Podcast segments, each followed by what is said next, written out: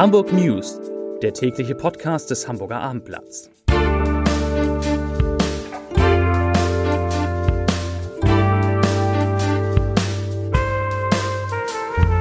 Moin, mein Name ist Lars Heider und heute geht es um einen Corona-Ausbruch in einem Hamburger Krankenhaus, der dort zu einem Besuchsverbot zumindest für eine spezielle Station geführt hat. Weitere Themen. Das Sondereinsatzkommando kurz SEK musste in der Nacht zu heute gleich zweimal ausrücken. Otto, der Versandhändler, macht deutlich weniger Gewinn und Bürgermeister Peter Tschentscher sagt, dass Hamburg am Limit sei, was die Aufnahme von Flüchtlingen aus der Ukraine angehe. Dazu gleich mehr. Zunächst aber wie immer die Top 3, die drei meistgelesenen Themen und Texte auf abendblatt.de. Auf Platz 3 droht ein komplettes Verbot neuer Ferienwohnungen auf Sylt.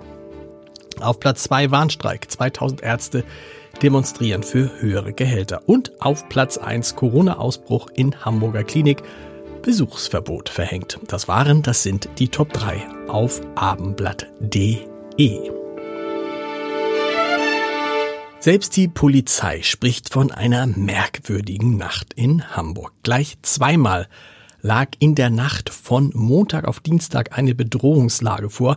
Gleich zweimal war der Einsatz des Spezialeinsatzkommandos, kurz SEK, notwendig. In beiden Fällen waren es Männer, die austickten, andere und sich selbst mit einer Waffe bedrohten.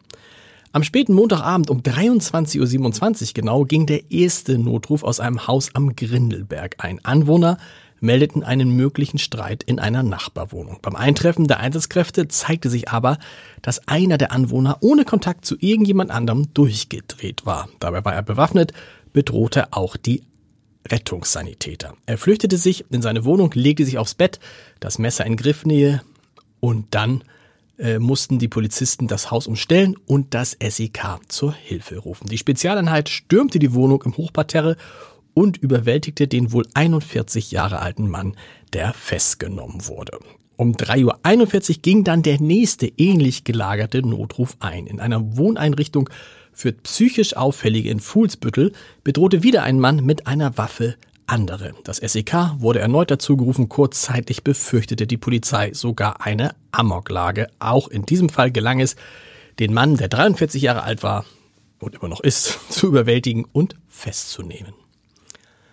Aus Sicht der Schulbehörde ist es eine bedrohliche Entwicklung, die sehr ernst genommen werden sollte. In Hamburg haben 2022, also im vergangenen Jahr, fast 11 Prozent weniger junge Menschen eine Berufsausbildung begonnen als vor der Corona-Pandemie 2019.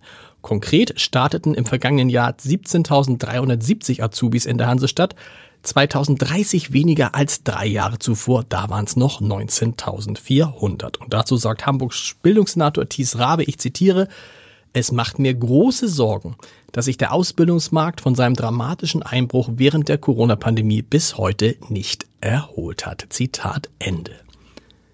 Das Aufheben nahezu aller Corona-Regeln auch in den Hamburger Krankenhäusern hat offenbar zu einem Corona-Ausbruch geführt. Wie die Schönklinik in Eilbeck bestätigte, habe es, äh, habe es auf der Geriatriestation einen solchen Ausbruch gegeben. Wie viele Patientinnen und Patienten mit dem Virus angesteckt wurden, war zunächst nicht bekannt. Die Schönklinik, die selbst von einem Ausbruchsgeschehen sprach, erklärte, keiner der infizierten Patienten sei schwer an Covid erkrankt. Dennoch zeigten die meisten die typischen Symptome.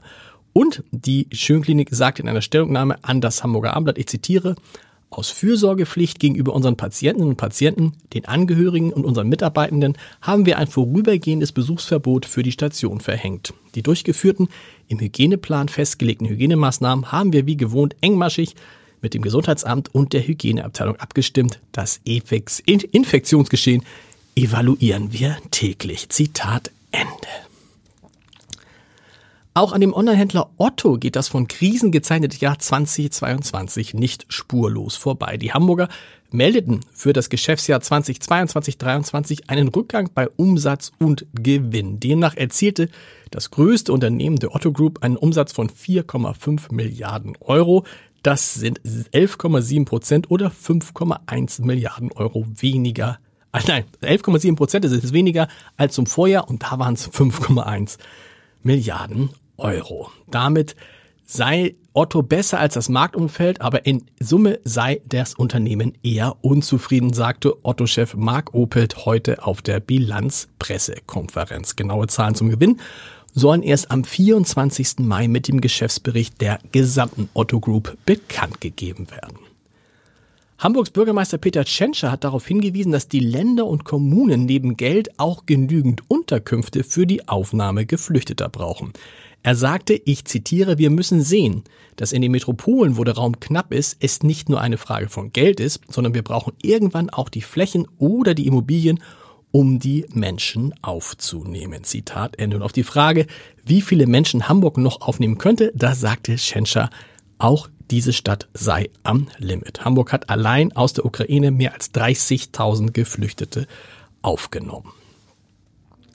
Und dann haben wir noch den Podcast-Tipp des Tages. Da geht es natürlich einmal mehr um unsere Staffel Gute Nacht. Gute, eine Gute Nacht Podcast. Jeden Abend um 21 Uhr bringen wir Sie mit viel Musik in dieser Woche in die Nacht. Hören Sie mal rein, insbesondere wenn Sie Durchschlafprobleme haben. Unter www.abendblatt.de slash podcast. Und wir hören uns morgen wieder mit den Hamburg News. Wie gehabt um 17 Uhr. Bis dahin. Tschüss.